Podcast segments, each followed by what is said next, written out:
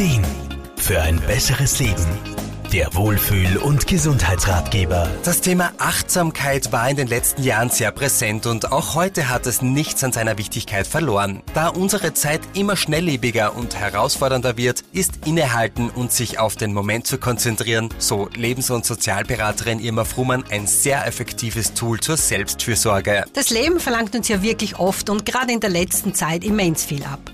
Ob's die Familie, der Alltag oder der Job ist, ständig soll und will man ja auch funktionieren und das Rad am Laufen halten.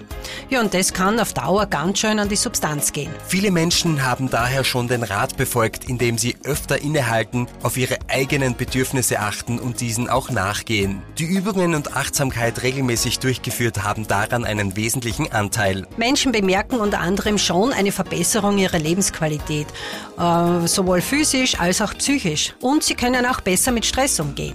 Aber so positiv diese Art der Selbstfürsorge auch ist, leider gibt's auch hier manchmal Schattenseiten. Bei einigen Menschen hat es den Effekt, dass sie sich mit der Zeit aufgrund dieser Haltung leider immer egoistischer ihrer Umwelt gegenüber verhalten. Das wurde auch schon wissenschaftlich in einigen Studien untersucht. Irma Frumann. Auch ich habe in der Praxis einmal die Rückmeldung einer Klientin bekommen, dass sie von ihrem Partner diesbezüglich angesprochen wurde. Sie denke nur noch an sich selbst. Das zeigt, man kann es auch mit Achtsamkeit etwas übertreiben bleiben. Ja, und das ist dann ganz klar kontraproduktiv.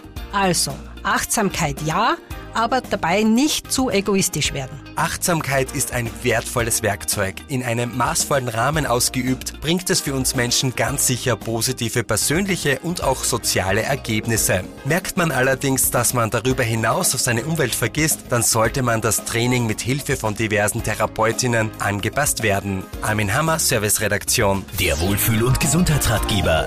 Jede Woche neu